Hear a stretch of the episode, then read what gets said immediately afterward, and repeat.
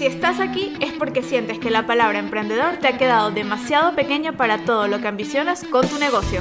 Ella es Diana.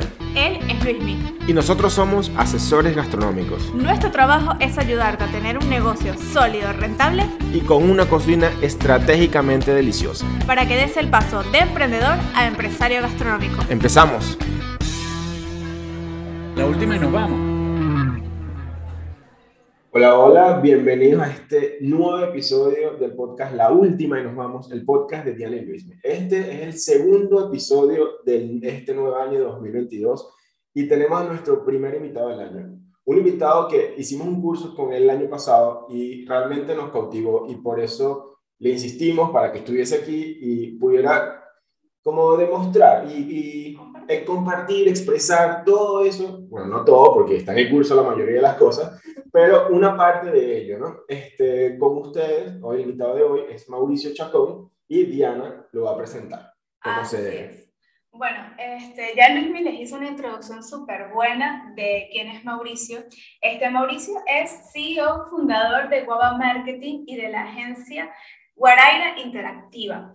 También es director de negocios de Guagua y creador de la metodología Crece Bien. Esta metodología que nosotros aprendimos en el taller del año pasado y lo que más nos gusta de Mauricio o de su metodología es que no solamente se basa en el marketing, sino que busca a través de todo lo que te va a enseñar a que aprendas a crear conexiones con tu cliente, porque como lo ha dicho muy bien su agencia, la idea de la tecnología no se basa en Instagram o en una red social, sino en crear conexiones que van más allá, conexiones psicológicas que involucren la estrategia y que le den a tu cliente un mensaje potente y con propósito.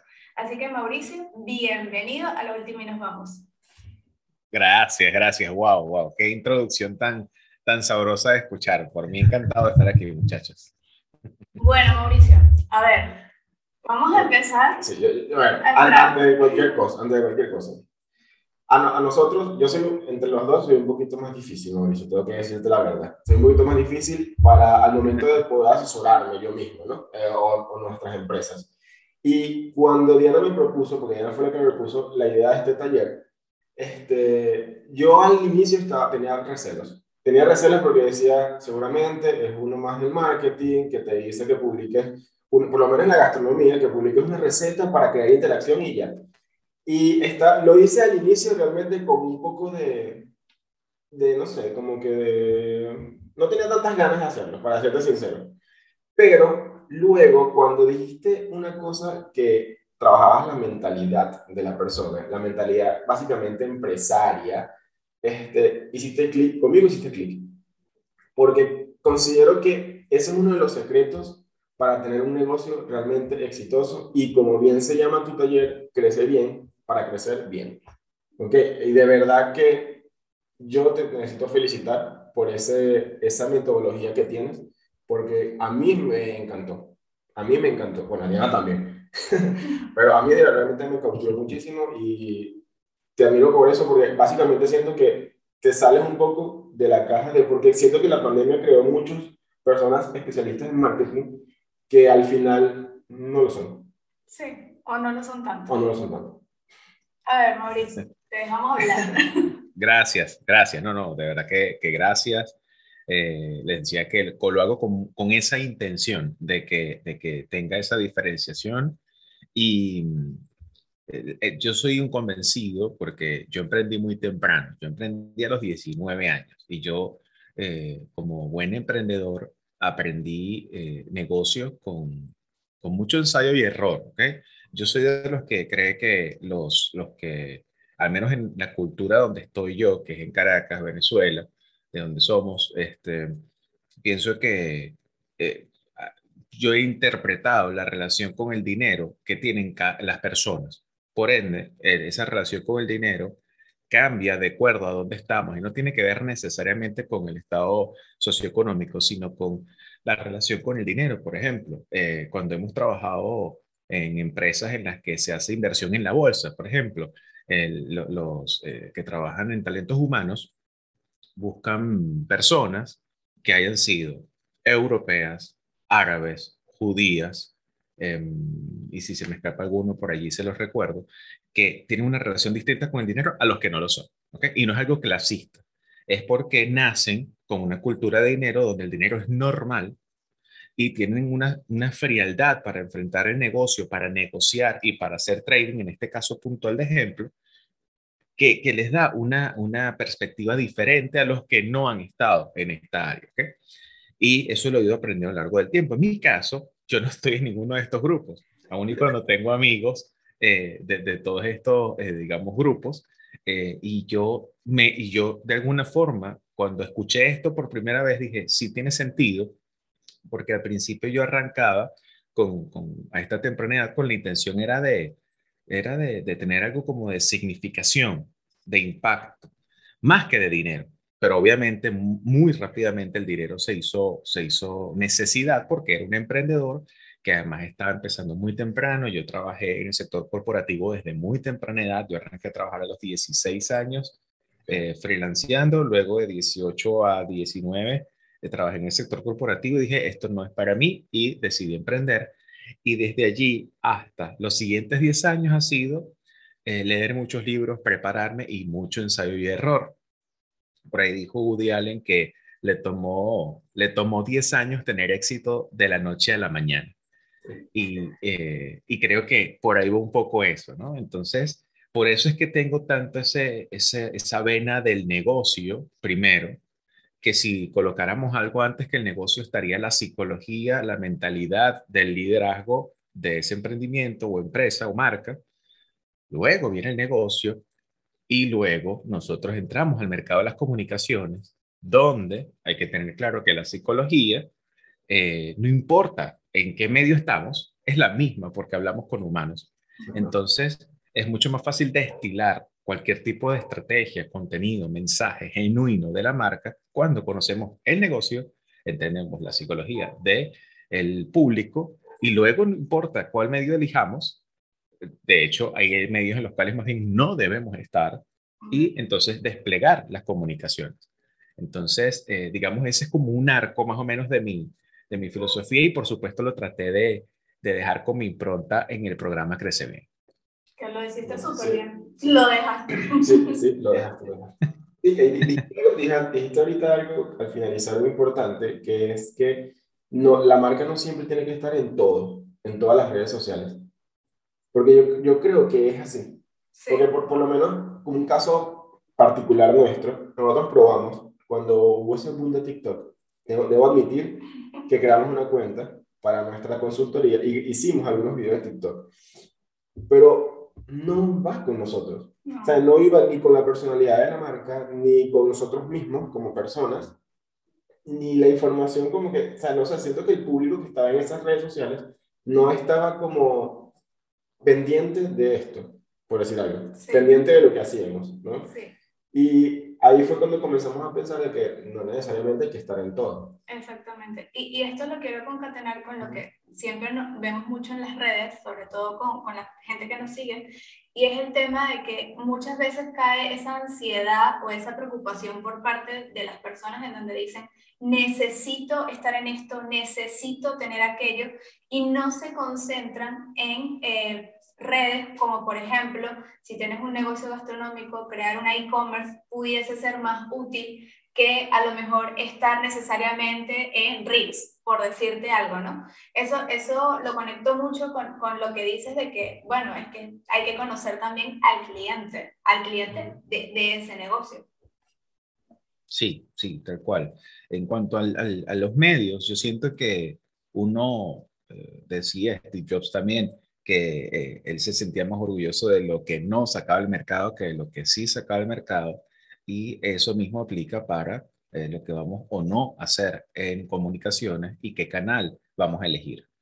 Yo pienso que el canal, primero, si habláramos de una marca eh, consumo masivo, hay que, ahí sí hay que estar en todo. Yo creo que ahí sí hay que quitar ese mito de que no hay que estar en todo. Sí hay que estar en todo. Lo que pasa es que si eres una marca eh, gigante, Tú no puedes entrar como, como una marca fría, eh, si habláramos de una marca que está en el top of mind, por ejemplo Nike, y eh, entonces de repente colocar el zapato. No, está el efecto halo que te genera el influencer marketing de los líderes del deporte que yo, con los cuales ellos hacen contratos y dan la cara por ellos. Y eso quizás puede estar de alguna forma en TikTok, Reels o cualquier otro medio que vaya a surgir, el metaverso y cualquier afinidad con, con lo que venga, ¿no? Em, la, omnicanalidad sí es una estrategia, sí sería una buena práctica, pero siempre y cuando parta de, primero, de nuevo, vamos al negocio. Hablamos en algún momento en el programa que es, existen tres objetivos de mercadeo. Está reconocimiento de marca, adquisición de clientes nuevos y retención o fidelización de clientes actuales. Si tenemos alguno de estos tres objetivos, ¿cuáles de mis canales pueden lograr esto? Luego, mira, yo siempre coloco como, como base reconocimiento y posicionamiento de marca, que es la primera, porque eso debe existir siempre. Debemos siempre estar agregándole valor a nuestra marca, porque es lo que hace que por lo que antes cobrabas, eh, por decir un número redondo, 100 dólares, luego puedes cobrar 1000 dólares haciendo lo mismo. ¿okay? Hay una percepción de valor mayor. Si hablamos en área de servicios, si hablamos del área de consumo masivo, pues antes pagabas o estabas dispuesto a pagar por ello 4 dólares y ahora puedes pagar 10 dólares. Entonces, em, eso es la construcción de marca y posicionamiento de marca en la mente del consumidor. Eso siempre hay que cultivarlo. Ahora, en el caso de adquisición de clientes y retención, siento que viene la parte logística. Si soy yo un solo prenur o un emprendedor o una pequeña o mediana empresa, yo puedo estar en mi canal. Yo de verdad puedo desplegarme en cuatro, cinco, seis, siete canales. La verdad es que es poco probable, al menos no de la manera, de la manera correcta. Entonces, cuando decimos salir al canal, vemos primero en dónde está mi público. Eh, yo tengo clientes que solamente su público está en LinkedIn y está perfecto. Y LinkedIn a nivel de pauta, porque es una de mis especialidades en la agencia, que es la parte de anuncios publicitarios, estamos en LinkedIn Ads y es una de las, de las eh, estrategias más quirúrgicas que hemos hecho, pero funciona muy bien porque aun cuando el costo de adquisición de, de esa plataforma es carísimo, igual es muy efectivo pero el cliente necesita ese enfoque, que es un área de, es una empresa de, se llama Life Invest, eh, que es como una categoría que es simplemente inversión eh, segura, entre comillas, a mediano y largo plazo. Entonces, eh, pues básicamente eso te permite entrar a un target específico y es bueno estar allí. quizás crear un newsletter y agregar muchísimo valor y en vez de hablar lo que hablarías en un post, en un párrafo, lo hablarías en un newsletter en dos hojas y profundizas en una tesis y le das mucho valor a, tu, a tus suscriptores del newsletter. Entonces, aplica desde esto que es muy conservador hasta algo que es un poco más media, donde tienes un despliegue de influencer marketing, te aprovechas del alcance orgánico que te da Reels y te da TikTok y de repente usas como base Instagram o Facebook. Entonces, está la parte logística de que cuántos medios puedo asumir y luego ser muy táctico y, empezar de menos a más. Por cuál medio empiezo y luego me voy ampliando mientras lo voy haciendo bien. Totalmente. O sea, yo, yo siempre he pensado que todo este tema de la comunicación, o sobre todo ahorita que casi todas las marcas tienen una presencia digital o se les exige tener una presencia digital, es complejo, porque no todos tienen el mismo fin. Y fíjate que en el caso de los negocios gastronómicos, algo que hemos estudiado en, en, estos dos años que tenemos con la consultoría, es que todo el mundo cuando se lanza en el, en el sector, lo primero que piensa es, todo el mundo come, esto se va a vender solo. Y la verdad es que no se dan cuenta de la cantidad de competencia que tienen detrás en todos los, medios digitales y al mismo tiempo también está como esa, esa otra llave que tú la trataste también súper bien en el curso, que te dice, es que mi negocio es el de mayor calidad, es el mejor de todos, pero al mismo tiempo tienes 25 mil personas alrededor tuyo que es tu competencia diciendo lo mismo al cliente. ¿Cómo realmente logras esa diferenciación? la diferenciación es una tesis que para mí da para, para solo hablar de eso. Em, ¿Por qué? Porque es algo muy desconocido. Pareciera algo demasiado obvio, pero es muy desconocido.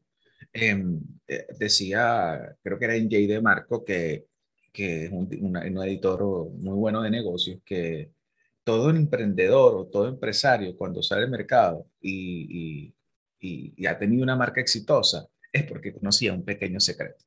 Todos tenemos un pequeño secreto que si bien buscamos la transparencia en todo esto del negocio, nosotros eh, tenemos como esa conciencia de que sabemos como que algo pequeñito que nadie más sabe.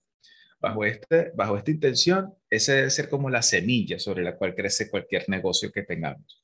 Ahora bien, la diferenciación en un sentido un poco más pragmático, eh, básicamente es todo aquello que cree barreras de entrada en tu negocio o que cree eh, una, una, una distancia tal con tu competencia que cuando ellos quieran copiar, copiarte, entonces tú puedas tener igual la, la, el tiempo suficiente para innovar de nuevo y seguir en la punta. Esto se ha ido haciendo cada vez más fácil en la, misma forma que se estudia el modelo de negocios o Lean Startup, porque antes el negocio, eh, como estaba antes concebido, era básicamente decir, tengo un, o amaso una enorme cantidad de capital, eh, capital humano y capital económico, eh, y lo puedo colocar en un, ya sea en un local, en una empresa, en un negocio en particular, en inventario, y luego lo comercializo. Pero si la pegabas, la pegabas muy bien pero si no la pegabas era bancarrota, porque ya habías invertido tanto que no tenías cómo salir de ese hueco. Era tremendamente riesgoso. Y la verdad es que la métrica dice que la, la mayoría de las empresas eh, pues no van a prosperar. Entonces, esto es una estadística y tiene que ver un poco también con la psicología de, la, de las personas. Y cuando empezamos a entender esto desde el modelo de negocio, nos permite ver que hay que empezar por productos mínimos viables, por iterar eh, fórmulas, por em, eh, pivotear si es necesario a tiempo con el feedback del mercado. Y esto se hace con pruebas pequeñas bajo el concepto de validar, validar temprano y validar barato.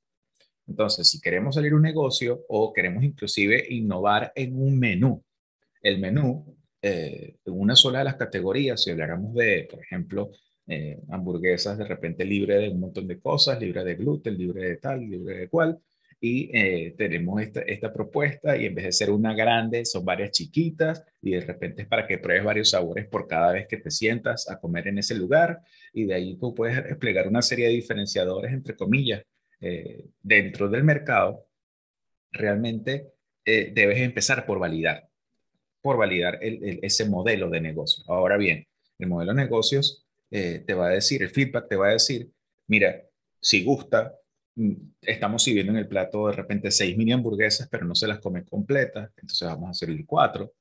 Luego entonces podemos agregar un acompañante, el clásico de papas fritas, si nos vamos por la propuesta americana, eh, y empezamos a validar ese tipo de cosas. Entonces, hasta llegar a una fórmula.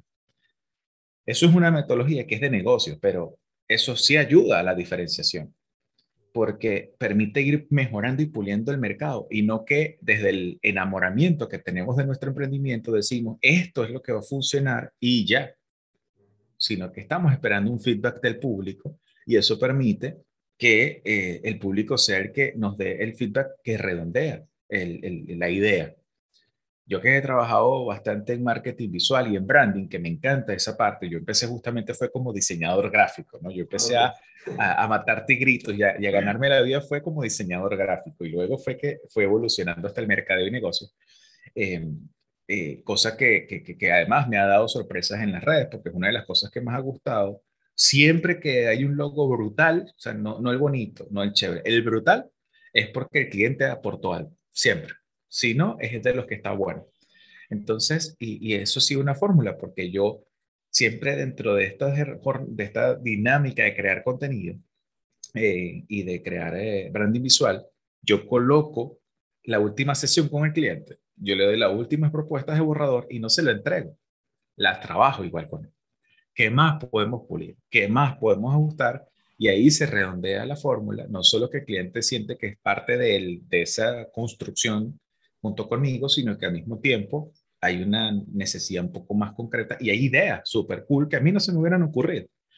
Se redondea la idea y sale al mercado listo. Volviendo al lado gastronómico, eso es modelo de negocio. Entonces, eso es lo que nos permite entender cómo funciona bajo la, mentalidad de MVP o producto mínimo viable. Pero eso no nos diferencia, eso nos va diferenciando.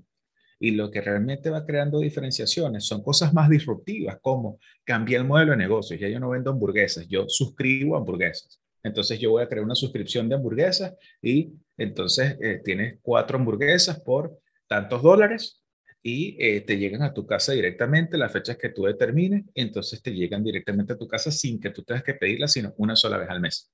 Oh, ok. Ah, ok, wow. Ahí sí es modelo de negocios, ahí no ves, hay diferencia. No vendiendo una hamburguesa más bajo la misma manera tradicional que venden. Y por bueno. ahí empieza la tesis. Qué bueno, Mauricio, que has dicho esa última frase, la cual nosotros nos hemos matado dos años diciéndola, Sí, para que la gente lo comprenda. sí, porque yo, yo creo que las personas se desesperan. Ujú. O sea, muchos de nuestros asesorados, se, en el proceso, en el mismo proceso de la asesoría, Ujú. que dura ocho semanas, dura dos meses aproximadamente, bueno, dos meses y un poco más, siempre se desesperan al momento del cambio, al momento de, de crear ese, ese feedback del cliente, de ese nuevo producto, de esa nueva propuesta, se desesperan y creo que siempre terminan como en un círculo vicioso de caer nuevamente en, en hacer lo que está de moda en el mercado, de hacer lo que el otro hace, de hacer, y al final como que el trabajo ganado se pierde por ese desespero. Sí. No sé. Por lo menos, a ver, este, tú que, tú que has tocado en la tecla justa del tema de la diferenciación y del tema del conocer al cliente.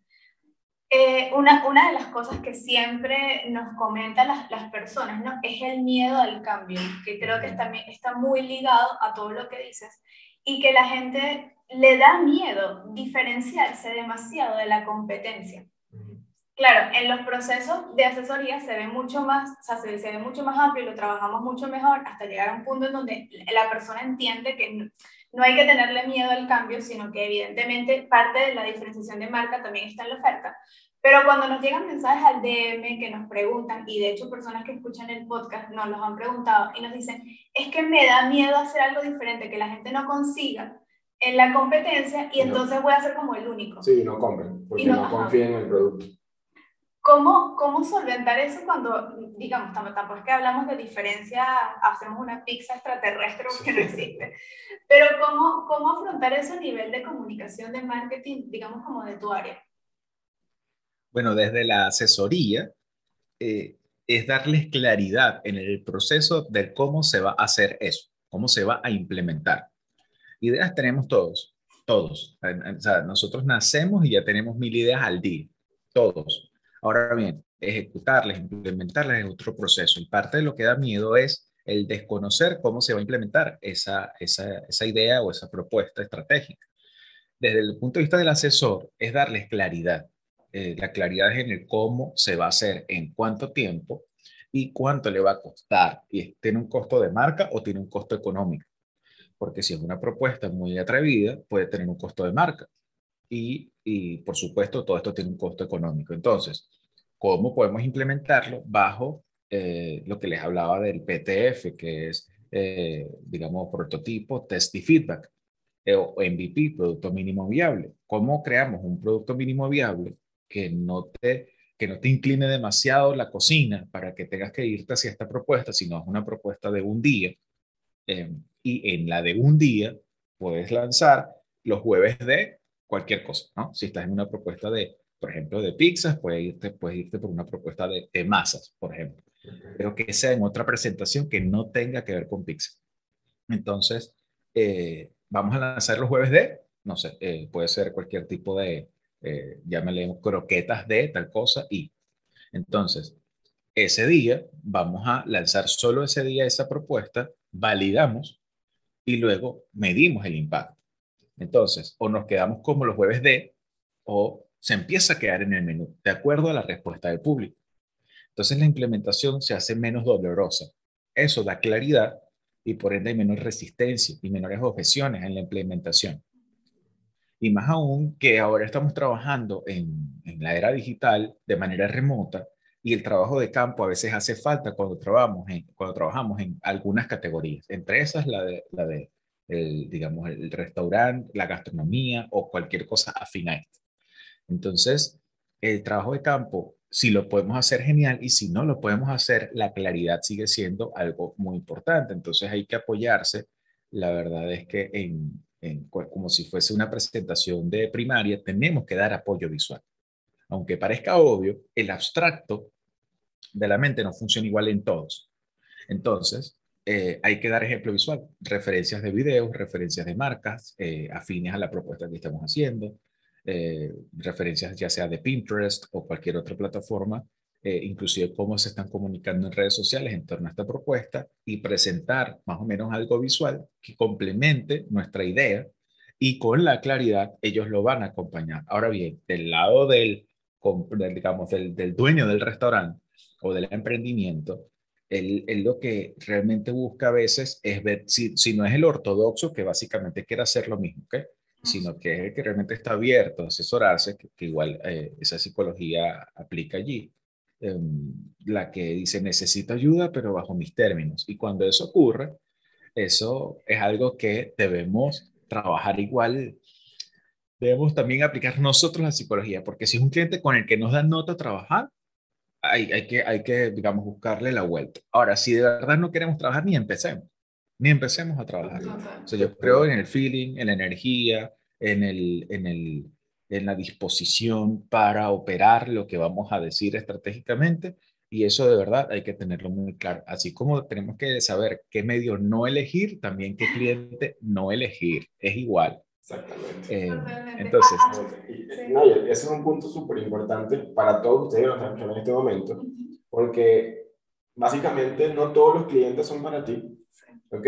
No todos los clientes que compran sus productos este, son para ustedes como tal. Hay clientes que sencillamente prefieren no hacerlo. Por lo menos nosotros con Saman, había muchos clientes que nosotros preferíamos no trabajar con ellos. ¿okay? Aunque fuese un evento multimillonario, la paz mental, yo creo que, y la paz espiritual que, que ganaba al no trabajar con esas personas, yo, o sea, era mucho más, era mucho mejor que el dinero que podías ganar con eso. Y creo que eso es algo importantísimo, en, sobre todo en la gastronomía. Porque en la gastronomía las personas piensan muy serio. Bueno, no solamente en la gastronomía, creo que en, cualquier ámbito, en cualquier modelo de negocio, sucede esto de que el cliente es lo más importante que existe. O sea, ponen, siento que a muchas, muchas empresas ponen el cliente por delante de cualquier cosa. Y a, para, a mi parecer es un error. El cliente es importante, sí, pero no está solo en ese puesto. Creo que sí, creo que más importante que tu empresa no lo es. No lo sé. No lo sé, ¿qué opinas tú? Bueno, teniendo en cuenta que sin los clientes no vivimos, yo diría más bien que el cliente ideal sí es el más importante de nuestro negocio, pero el ideal que el ideal, de nuevo, uno pensaba mi hombre ideal, mi mujer ideal, y eso es un ideal, eso no existe. Esa es la paradoja psicológica del, del arquetipo de, de Indiana Jones, donde las mujeres decían en un estudio que querían un hombre aventurero, inteligente y fiel. Ya va. Vamos a ver una cosa. O sea, o es uno o es otro. No, hay, hay, hay ruido. Entonces, ese ideal hay que tener claro que el cliente tiene sus, digamos, sus, matices que van a contrastar con los nuestros, pero sigue siendo dentro de nuestro perfilamiento de cliente ideal. Dentro de este esquema, hay online. Estoy a bordo con este cliente. Y hay que sudarse la camiseta, ¿no? Si hablamos en términos futbolísticos. Em, ahora, si hay clientes que sí de verdad caen en esta condición eh, de déspota, de juicio de valor, mucha resistencia y que ni siquiera es nada en contra nuestro. ¿okay? Muchas, creo que la mayoría de las veces no es nada en contra directamente de nosotros, sino es algo que está transpirando esta persona y bueno, le toca a uno si tiene contacto con ello. Pero eh, muchas veces es el caso y hay que más bien verlo con empatía, con compasión, pero distanciarse si no es el caso. ¿okay? E inclusive entramos, I'm me da nota, el cliente le da nota, pero hay mucha resistencia en el proceso yo no diría descartar al cliente, pero sí marcar pausa y tener distancia, porque algo que he aprendido en el tiempo es que los tiempos de la gente son diferentes. Entonces, tú puedes, en algunos casos, hacer flash forward y empezar a decir al cliente, ya esto arrancó, y hay otros tienes que dejarlo que lo procese, lo medite, lo hable con dos o tres familiares, dos o tres amigos, y de repente te aparecen seis meses y dice, ahora sí lo quiero hacer. ¿Ok? Esos son sus tiempos. Entonces, eso también hay que entenderlo y es parte del pulso que hay que manejar y dejarle siempre la puerta abierta para ello. Entonces, muchas veces se resisten es porque no saben cómo implementarlo y todos tenemos miedo al cambio, todos, todos. Solo que a veces unos estamos más miedosos a un cambio determinado que a otro. Y nosotros podemos ver muy fácil un aspecto del negocio que el cliente no lo ve tan fácil. Entonces, por eso es que pienso que la claridad ayuda mucho y, em, en mi opinión, cuando somos de nuevo solopreneurs, entrepreneurs o pymes, debemos irnos a la rentabilidad. Y si nuestra propuesta tiene una buena dinámica de rentabilidad, cuando digo rentabilidad no es ingresos, es un muy buen margen sobre lo que estás vendiendo, tiene sentido. Yo pienso que ninguna empresa pequeña o ni, ningún empresario o, freelancer o cualquier eh, modelo pequeño de negocio se sostiene sin un modelo muy, muy rentable. Dependiendo del mercado, estamos hablando del 50% de margen en adelante, dependiendo del mercado. Entonces, eso es lo que sostiene realmente una empresa pequeña. Las empresas grandes pueden darse el lujo de trabajar en la economía de escala, bajar mucho los precios, optimizar sus canales y dejarlo al consumidor final de una manera mucho más económica, ¿no? entre comillas. Entonces, eso lo pueden hacer los grandes. Los pequeños deben estar en el área de la rentabilidad. No importa el mercado en el que estemos, pero si estuviésemos en el mercado venezolano, aún más. Entonces, e, es, algo que, que, aplica para ellos. No, eh, no, nos da risa porque obviamente nosotros tenemos muchos clientes en Venezuela y la gran, digamos, cada vez que hacemos ya la presentación formal de la estructura de costos, lo primero que nos dicen es, no puede costar más de tanto. Ajá, ¿por qué? No, porque es que eh, así lo tiene, no sé, se comparan con una gente, qué sé yo, de consumo masivo. Y tú dices, ok, el consumo masivo es, una cosa, tú eres otra cosa completamente diferente. Y esto en todos los rubros de la gastronomía, o sea, desde una pizzería hasta una panadería. Sí, sí, y, sobre todo, y sobre todo, este la estructura interna de estos negocios, eh, por lo menos cuando realizamos una asesoría, las personas siempre nos envían las estructuras de costos eh, que tienen actualmente, ¿no? Y muchas de ellos son realizadas como por contadores o personas de la administración de grandes negocios, de grandes empresas, de, empresas de productos masivos. Y cuando le aplican esa estructura a los pequeños negocios, como en caso de, de, de, de muchos de nuestros asesorados, no les funciona. Sencillamente no les funciona. Porque muchos ven, o sea, a ver, yo tengo como un pensamiento encontrado. Está bien que tú veas tu negocio y quieras que tu negocio crezca hasta ese punto si es tu, si, si es tu visión, ¿no? Si es tu visión como para tu negocio, para con tu negocio. Pero creo que tiene que crecer poco a poco. Creo que tiene que crecer bien. O sea, creo que si desde el inicio estructuras tu negocio con, con, como si fuese una empresa grande ya a distribución masiva, creo que no va a tener los, resultados que realmente te estás imaginando. Y probablemente la referencia que tengan de esa estructura de costos de una empresa mucho más grande es porque una empresa mucho más grande es la única que hace estructura de costos. Porque muchas veces las empresas pequeñas ni siquiera hacen una estructura de costos base. Sí, bueno, es verdad. Entonces, eso pasa. La estructura de costos base es la típica de cuánto me cuesta a mí sacar un producto de comida en la mesa pero hay mucho más incluido allí y a veces por eso lo, digamos, toman esa referencia porque es del único que tienen esa referencia tangible y entonces lo tratan de, ajustar al mercado. Pero obviamente hay variables como, por ejemplo, en el sector venezolano, de nuevo, ocurre que ah, hay una, una, una, pequeña inflación que va a ser cada vez más grande, percibida no en dólares, percibida por eh, la incorporación de IVA a toda la importación, luego ajuste de aranceles de todo lo que se va a importar toda la materia prima que tenemos acá es importada, exceptando algunas cosas locales, que pueden ser eh, los vegetales y afines, pero algunas materias primas son de afuera y eso va a percibir un costo. Y quizás hay una, hay una línea donde hay épocas en las que, eh, digamos, eh, cualquier cosa antes te costaba 12 dólares. Cualquier cosa, cualquier, cualquier, cualquier comensal gastaba 12 dólares en, en, una comida. Ahorita cualquiera gasta 20. Si eso no se detiene, la inflación va a ser mayor. Entonces eso también hay que medirlo en cada uno de los mercados. Esto se comporta distinto en cada mercado. Y en ese sentido entiendo al cliente que te dice, mira, yo hasta aquí quizás no, no llego porque si no, no me lo van a comprar. Allí, desde el modelo de negocio, lo que hay que crear es marca suficiente como para que a mí no me vengas todas las semanas, quizás no todos los meses, pero cuando vengas vas a comer de tal forma que lo vas a recomendar aún si te estoy cobrando el doble de lo que te cobra el mercado, por la experiencia, por la atención, por el modelo de negocio o por eh, el propio, obviamente, la, la propia oferta base, que es mi buen sabor de comida en este caso. Entonces, eh, eso es parte de lo que hay que construir a través del intangible que es la marca.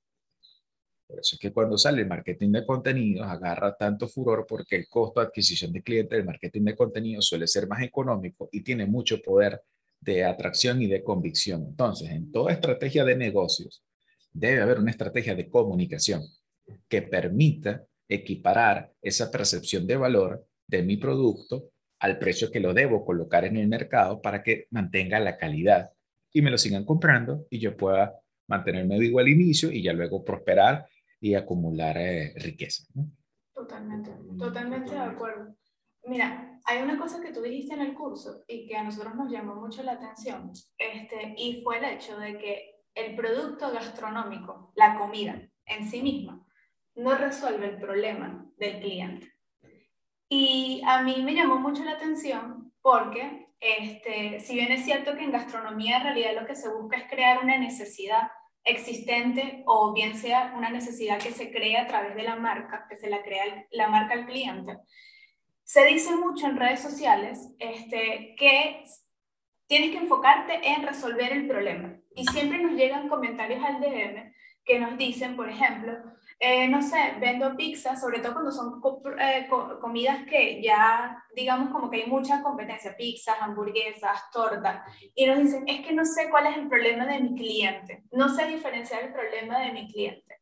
Y cuando tú dijiste eso, la comida en sí no resuelve el problema, a mí me explotó la cabeza en el sentido, wow, alguien lo dijo. Y me parece, o sea, y yo quiero que por favor compartas este, un pedacito de, de esa teoría acá para que todas las personas que nos escuchan puedan comprender o, o puedan redimensionar, si se puede decir, su negocio y comprender que lo que están haciendo no es cocinar. O sea, tener un negocio, nosotros siempre decimos, tener un negocio de comida, de lo menos que va es de cocinar. Todo lo demás está comprendido. La comida es un agregado del negocio porque ajá, es, de, gastronomía. Pero quiero que compartas eso porque de verdad siento que eh, se necesita en el sector alguien que lo diga abiertamente y más que tú, una persona especialista en marketing. Esto, esta parte de, de Crece Bien del programa habla de la propuesta de valor y la propuesta de valor debe estar compuesta por al menos en mi teoría, por cuatro elementos, eh, que son los problemas resueltos, valores agregados, diferenciadores, que no son lo mismo que valores agregados, y el, y el segmento o nicho de cliente. Entonces, en la parte de problemas resueltos, no debemos colocar, como bien dices, eh, que el problema se resuelve con que mi comida es sabrosa, porque más bien esa es la oferta básica o lo que llamaban antes la promesa básica de mi producto se supone que es bueno. Eh, Seth Godin decía que si te dicen que algo es bueno, está mal. ¿Por qué lo decía? Porque tú debes buscar, es que está excelente, brutal, me encanta. Entonces, si está bien es lo que la gente espera, es normal. Estás todavía en el área del commodity. todavía te pueden comparar igual por precios. Porque dicen, está bueno. Ok, yo esperaba eso, ¿no? Para eso vine, para eso pago mi servicio, mi producto, mi comida. Entonces, eh, bajo esta premisa, eh, tú resuelves el problema es con atención de cliente, experiencia, facilidad de compra, facilidad de pago, eh, el delivery, free shipping o no, money back guarantee, si ofrecemos un servicio yo te doy garantías, yo revierto el riesgo hacia mí, no importa, pero yo estoy tan seguro de mi producto que te puedo dar esas garantías, entre otras cosas que están en torno a esa resolución de problemas que nacen de algún insight muy, muy incisivo que diga cuál es mi segmento de cliente y en función de mi segmento de cliente me doy cuenta que mi producto realmente resuelve más es el regalo. Entonces, si fuese el regalo hipotéticamente, entonces yo voy a, a modelar mi negocio un poco más orientado a que es más fácil para regalar que más que para consumir.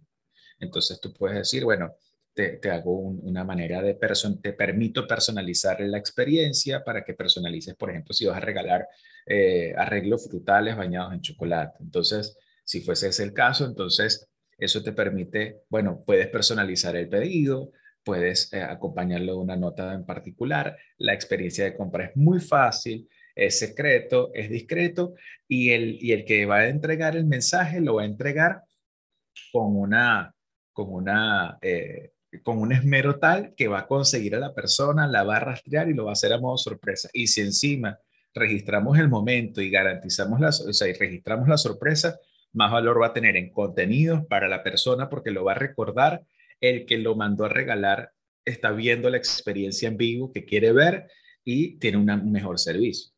Entonces ya ven que hay distintas capas de mejoramiento de servicio, de producto, pero cuando tenemos un insight claro de qué queremos lograr, y eso es lo que realmente resuelve el problema, no el arreglo frutal bañado de chocolate.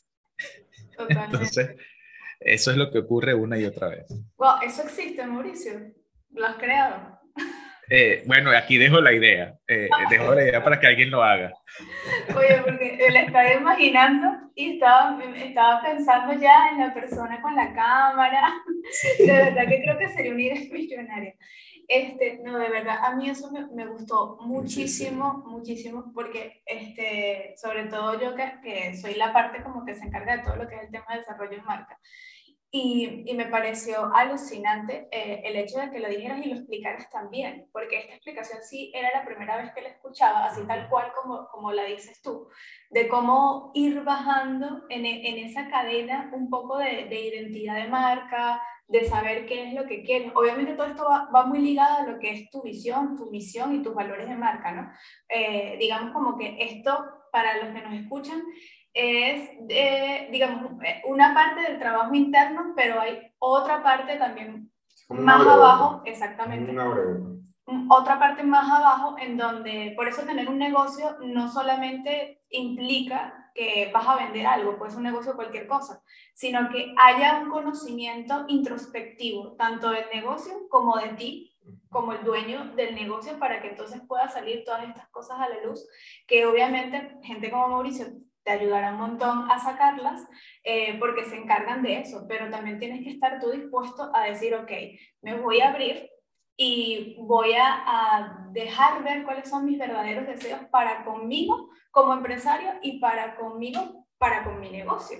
Que, que yo creo que eso es algo que también falta mucho, ese componente de, de que no todo, o sea, fíjate que to, en todo lo que hemos hablado, lo que menos hemos dicho es la palabra Instagram. No, o sea, me encanta. Hemos hablado un contenido súper valioso de marca y nunca sí. has dicho la palabra Instagram, publica en redes, nada. O sea, sí. esto es marca pura y por eso Mauricio está aquí hoy, porque queríamos darte contenido de marca pura, la esencia real de lo que es un negocio a nivel de marketing, porque el Instagram o el Facebook o lo que utilices es simplemente una herramienta más. Sí, es una ventana. O sea, yo considero Instagram una ventana que no, no yo no sé, corrígeme si me equivoco, Mauricio, pero creo que el Instagram no, o sea, un negocio no puede rondear a Instagram y depender únicamente de esa red social para su subsistencia, para sus ventas y para absolutamente todo. O sea, en mi opinión, creo que no debería ser así. Porque, sí, como decimos, si un día Mark Zuckerberg le dice, ¿sabes qué? Ya no quiero, ya me cansé de Instagram, la voy a cerrar, la voy a vender, tu negocio se quiebra también con ellos, porque si no has potenciado ningún otro medio, ningún otro, ningún otro camino para, para o la estrategia completa de comunicación. Básicamente, por lo menos ahorita, que hace poco, bueno, ayer creo que vi la noticia de que ahora Instagram, por todas estas las regulaciones que ha tenido mediante esta, en, con el gobierno de Estados Unidos y todo esto, te va a desactivar cada 10, 20 o 30 minutos. Como que tómate un break. Este. Yo no sé cómo vaya a afectar esto a los negocios que nada más dependen de Instagram. Porque tengo entendido que básicamente no vas a poder ingresar a la aplicación. Bueno, yo como comprador de media digital te puedo decir que eso es dinero que pierde enormemente Instagram uh -huh. o hay negocios que pierden dinero desde el lado del anunciante. Pero desde el lado de la salud mental me parece un acierto, sí, sí, sí. porque hace falta hacerle pausa a algunas personas. A, a mí se me hace muy fácil desconectarme de, de, de, de eso, pero eh, hay personas que no. Y tenemos una recompensa constante eh, dentro del Instagram para estar pegados o al menos estar cada tantos minutos o cada tantas horas volviendo al Instagram. Eh, y eso lo explica muy bien eh, Neil Ale en su libro que se llama Hooked, enganchado. Y habla muy bien desde el punto de vista científico de por qué estamos tan enganchados con cargas de dopamina y oxitocina en la red social y lo que comercializan estas empresas y por lo cual ganan y se revalorizan en el mercado es por nuestra atención y tiempo en conexión. ¿no? Entonces, eh, eso es lo que, esa es la, digamos, la lógica dentro de, de, la plataforma.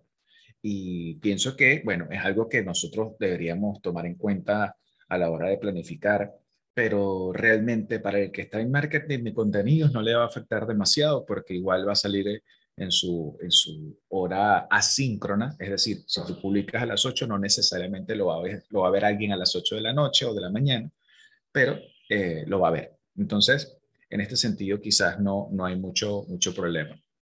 Y yo pienso que en cualquiera de los casos, algo que ustedes han hecho bastante énfasis con esta relación cliente-asesor, tiene que ver la parte de compromiso y compromiso mutuo, porque esa, esa dinámica del, compromiso a veces no, no existe tanto, ¿no? O, existe, pero bajo ciertas condiciones, y yo creo que es una palabra que hay que recordar eh, compromiso de que yo genera esa, genuinamente quiero que a mi asesorado o consultado le vaya bien y tenga ingresos y gane dinero y más que que me paga a mí para que me pueda seguir pagando y sea una transacción de ganar, ganar. Todo esto debe existir. Y del otro lado, el asesorado dejarse pues llevar y manifestar asertivamente los miedos, temores y objeciones que tenga. Porque cuando lo dice, porque van a surgir siempre, y si no lo dice, uno debe buscar ese, ese aspecto, ese rincón oscuro que no te quiere decir eh, del miedo a hacer quizás lo que estamos eh, planteando. Eh, entonces allí podemos llegar a un punto medio, construir un puente en torno a conectar estos puntos y llegar a la solución para al menos hacerlo, ya sea en sus tiempos, en sus ni capacidades de inversión o en su disposición de tiempo, porque eso es otra. Si no tenemos un trabajo de campo, también hay que tener un eh, respaldo operativo y el operativo no necesariamente es nuestro cliente, porque el cliente nuestro probablemente sea el más ocupado de la historia y en este caso, eh, cuando le recomendamos que tenga un cargo operativo, entonces puede ejecutar lo que estratégicamente estamos construyendo. Entonces, es parte de ir teniendo como ese, digamos, ese, esa agudeza para poder identificar estas cosas y, y, poder colocar, digamos, el dedo donde es. Totalmente, totalmente de acuerdo. De hecho, hay, hay, una parte de nuestra asesoría que la gente se ríe, ¿no? Cuando todavía no han entrado, pero después que entran a la asesoría, la descubren. Nosotros le llamamos psicología gastronómica, que es... Sí. Básicamente cuando hacemos los... A ver, la, la gastronomía está muy ligada a, la, a, la, a, la al a las emociones, ¿no? Al sentimiento de la persona. ¿no? porque básicamente la comida eh, lo hacemos todos los días y básicamente depende de tu memoria gustativa. Entonces, por lo menos, ah, yo hago el asado como lo hacía mi abuela. O sea, y crea como que ese vínculo amoroso entre, entre el plato y la persona que lo crea. Entonces, muchas veces, eh, obviamente como asesores, no te vamos a decir siempre lo que quieres escuchar, sino la mayoría de las veces te decimos lo que no quieres escuchar. Y cuando hay cosas que cambiar en, en el ámbito del menú, es cuando se dan cuenta de que la psicología gastronómica existe y la aplicamos con ellos porque inmediatamente el cliente como tal ve como un muro, ve como una barrera de que no, voy a cambiar, no quiero. ¿Ok? Y por eso llamamos la psicología de la gastronomía. Trabajamos hecho, todo eso. De hecho, hay, hay una, una, historia muy, muy cómica que tenemos. Nosotros, eh, hay muchos venezolanos que nos, que nos, contactan que están en otros países y mm. se trasladan como toda la cocina venezolana sí. a esos países. Y ese ya es el primer error para no enganchar con la mayoría de la población que, o sea, si estás en Chile, tú no te tienes que dedicar 100%, a menos que tengas un negocio netamente venezolano, al, al, consumidor venezolano, sino también tienes que buscar un punto de equilibrio para con el chileno. Y una, una, asesor, una asesora nos comenta, tenían razón. Este, después de probar la comida con gente chilena de verdad, verdad, nos dimos cuenta que no gusta, que no era lo que nosotros pensábamos.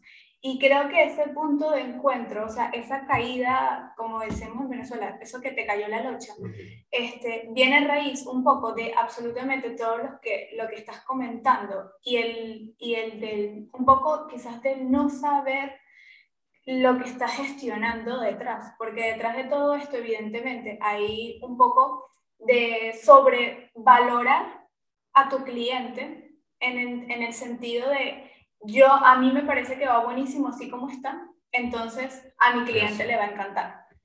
Y no hay como esa dedicación, aunque la gente absorba al cliente como algo súper importante, no hay como esa dedicación real de que efectivamente, ok, si el cliente es tan importante, entonces vamos a tomarnos tiempo, invertir tiempo en estudiarlo. estudiarlo exacto, y, y ver qué es lo que realmente quiere y no lo que yo quiero o pienso que él quiere. Sí, es que ¿qué es lo que pasa con el, con el emprendedor gastronómico? Está haciendo una validación de mercado temprana siempre. ¿Por dónde arranca la que está hoy? Si es que todavía hay alguien famoso por cupcakes hoy, eh, pero en su momento, cuando hubo ese boom, arrancó por dónde? Porque yo sabía hacer unos cupcakes divinos y los hice a mi, a mi pareja, familia, amigos y allegados y tuvo un feedback de mercado inmediato porque ese es lo que me dijo, mira, este no me gusta, este sí me gusta, hasta que habrá escuchado un me encanta y de esta manera empírica dijo, ok, yo creo que este es un producto para este, emprender. Ya listo. Eso es todo lo que necesito. No necesito más nada. Exactamente, sí. Entonces, eh, claro, tienes una validación temprana inmediata de que algo que tú haces gusta. Es como si hiciéramos un diseño o una, eh, asesoría o cualquier otra propuesta que cualquiera haga y tenga un, feedback eh, positivo de lo que está haciendo, dice, ya listo, yo puedo vivir de esto. Inmediatamente, eso es lo que ocurre. Por eso es que hay tanto emprendimiento eh, gastronómico y tanto emprendimiento tan empírico en lo gastronómico. Porque ese, así inicia, así es el génesis. sabes hacer una receta, dicen que tienes buena mano, te queda sabroso, y sale y tienes un me encanta y dices, estoy listo. Ya tengo la idea de los millones. Y por eso es que está tan saturado el mercado gastronómico. ¿Y qué es lo que ocurre? Lo que ocurre en, la, en, la, en las migraciones o en los éxodos a nivel histórico. Los europeos cuando vinieron a Venezuela, no digo los que conquistaron, sino los que vinieron posguerra, eh, trajeron su propuesta gastronómica de sus países como manera de decir, bueno, mira, esto es la forma en que yo sé comer y vivir, espero te guste. Ah, casualmente había una propuesta italiana que gustó, había alguna propuesta española que gustó, una propuesta eh, eh, portuguesa, etcétera, etcétera, etcétera, según las migraciones que hemos tenido, que hemos tenido alemanas, asiáticas, entre otras. Entonces, eh, dentro de esa dinámica, nosotros como venezolanos emigrantes, que hay tanta diáspora, ocurre que queremos llevar nuestra gastronomía y pensamos que esa es la propuesta. Es normal porque está como en nuestro ADN, es lo que conocemos. Em, ocurre que si estamos de repente en México y la yaca se parece al tamal, vamos a hacer el tamal venezolano y le decimos en vez de llamarle yaca el tamal venezolano, por decir un ejemplo. Y ya empezamos a entrar al mercado distinto. Lo que pasa es que cuando se entra al mercado es un arte en sí mismo, solamente entrar a un mercado nuevo. Una de las mejores maneras es arrancar con, como dirías, con un guía turístico. El guía turístico es el que eh, se conocen los, los recovecos de cada ciudad y te va a llevar a los mejores sitios de ese momento. Entonces, pero si vas solo, probablemente conozcas lo que, lo que conozca como todo turista, un hotel determinado, una plaza tal, un museo tal, y estoy listo. Y no conoces del todo el mercado. Mientras que si entras a un nuevo mercado, probablemente si te puedes asociar con alguien de la zona de alguna forma o crear alianzas con alguien de la zona, ya te va a ayudar a penetrar el mercado mejor porque te va a decir al menos lo que, de nuevo, lo que no debes hacer. Ya lo que sí debes hacer estaría más de tu parte y empezar a entender ese mercado y adaptarlo.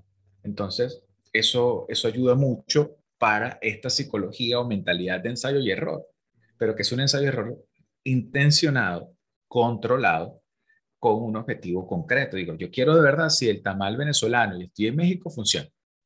Vamos a hacer 10 tamales, llamo amigos, allegados, y, posibles clientes, me coloco en algún punto de venta y los ofrezco y empiezo a medir el impacto de esto. Entonces, esto es lo que puede ir ocurriendo y validando constantemente hasta decir, no, mire, es que ya me encanta, ya la gente vuelve, me pregunta si tengo otro sabor, yo decido sacar el sabor del mes, La gente espera el sabor del mes y los que son populares los dejo en el menú, los que no los dejo por fuera para generar la expectativa y la escasez de que no va a volver y ah, empiezas a, manejar esta dinámica y cuando ves de repente tienes filas y filas por el tamal venezolano en México. Entonces, ese es el tipo de cosas que, que, que de nuevo, empezar de menos a más y entender que el mercado sí, para entrar a otro mercado hay que tener muchísimo, muchísimo respeto. Créame que ni siquiera el dinero hace la diferencia allí. Lo puedes hacer muy mal igual con muchísimo dinero cuando entras en un mercado nuevo. Y el venezolano entra en un mercado nuevo cada vez que migra. Entonces, eh, eso es algo que debe ocurrir también y es una metodología en sí mismo también hablar de eh, crecimiento o, o, o, migración, ¿no? Cuando se, cruzan fronteras. Entonces, es parte de lo que hay que ir midiendo. Eh, hay empresas que han comprado locales, o sea, por ejemplo, Farmatodo empezó por comprar farmacias eh, y, y, ya entendió el mercado sin despedir a nadie. Lo que hicieron fue comprar la infraestructura de esas farmacias en Colombia, por ejemplo, y eh, dijo a todos los gerentes, yo te pago igual o mejor, quédate, vamos a seguir haciendo lo mismo, lo que va a cambiar es el nombre arriba. Y ellos le iban enseñando la cultura local y les iban enseñando el mercado otros se asocian con un socio estratégico local o tienen alianzas locales, empiezan a entender el mercado y luego van penetrando de nuevo de menos a más con productos mínimos viables hasta dar con esos me encanta y luego van puliendo la fórmula y no tienen que invertir demasiado. Y de nuevo, todo lo que estamos hablando es de negocio. Lo que ocurre es que en las comunicaciones es muy fácil luego hablar, si ya tenemos nuestro modelo de negocios claro, es muy fácil hablar en nuestros medios de comunicación cuando estamos tan claros en nuestro negocio, no tenemos ni siquiera a veces que, que, que esperar a la musa o, ni siquiera consultar nuestros pilares de contenido, cuando estamos tan claros de lo que hacemos, porque estamos muy claros en nuestro modelo de negocio. Entonces, ese, ese es el core de lo que hacemos y luego lo trasladamos a, a las comunicaciones con al menos los tres eh, objetivos que les planteé recién, que fue reconocimiento, posicionamiento de marca, adquisición de clientes o retención, y en función de estos objetivos, ¿dónde está mi medio adecuado? Ahí coloco el, los esfuerzos, aplico un 80-20, un pareto, donde el 80% de mis esfuerzos me va a dar el 20, eh, o el 20%, perdón, de mis esfuerzos me da el 80% de la rentabilidad, y el resto lo coloco en complementarios, que puede ser en piso de venta o en un medio complementario, y voy midiendo. Pero eh, debemos arrancar, eh, digamos, con el equipaje ligero, validando, y así es que vamos a ir creciendo. Totalmente.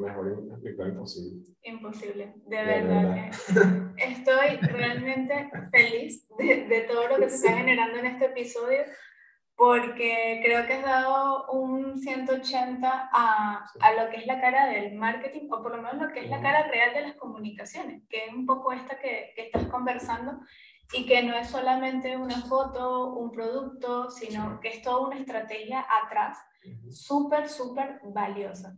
Bueno, Mauricio, ya para ir cerrando este, este episodio que de verdad ha estado maravilloso, ¿quieres agregar algo más, algo con lo que las personas que a lo mejor se encuentran hoy escuchando esto y dicen, wow, ok, déjame digerir toda esta información, este, mm, ¿cómo empiezo? O sea, ¿cómo eh, a lo mejor doy los primeros pasos como para entender eh, todo lo que hemos conversado hoy, ¿qué consejo le darías a esta persona que a lo mejor se siente hoy y dice, bueno, yo escuché ya todo esto, ahora, ¿cómo empiezo? ¿Cómo hago estos primeros, estas primeras acciones que me lleven al cambio?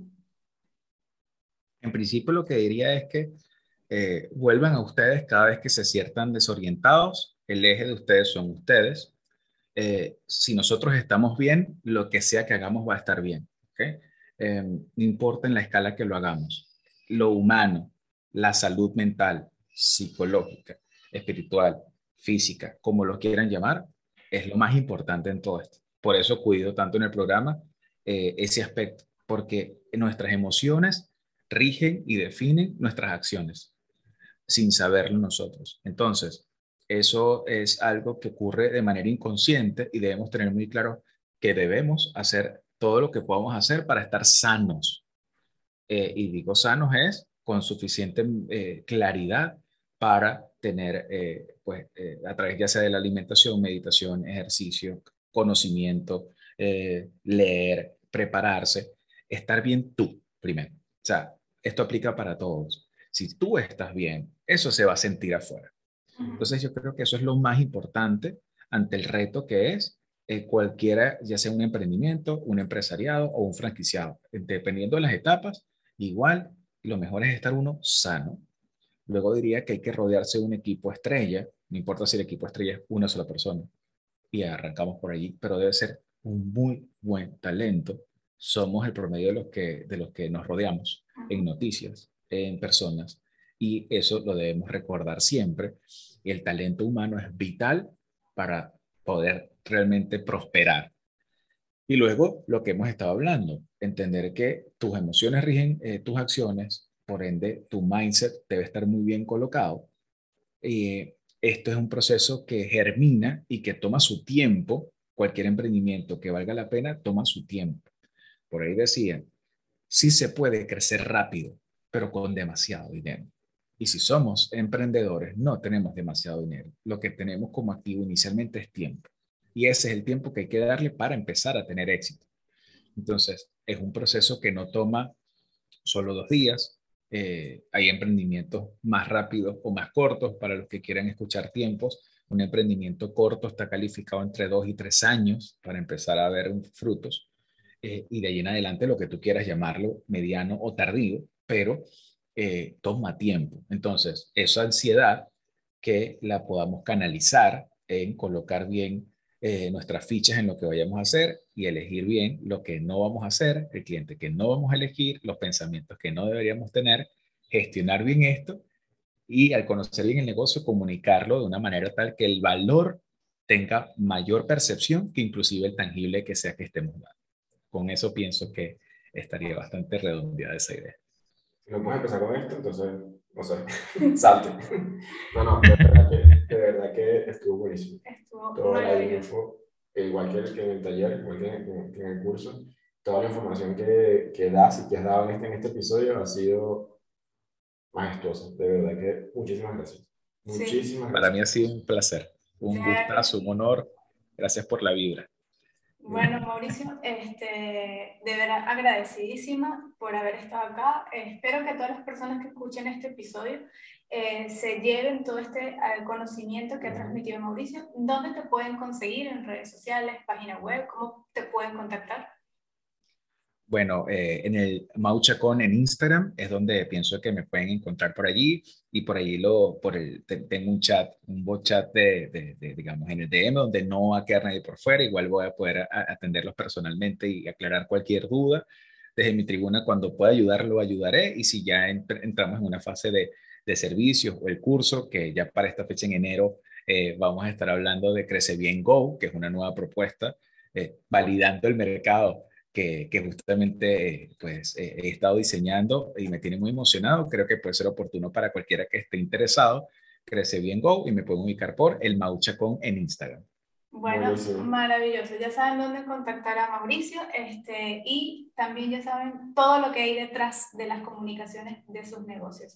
Esto fue... La última y nos vamos. Chao, chao. Chao. Chao.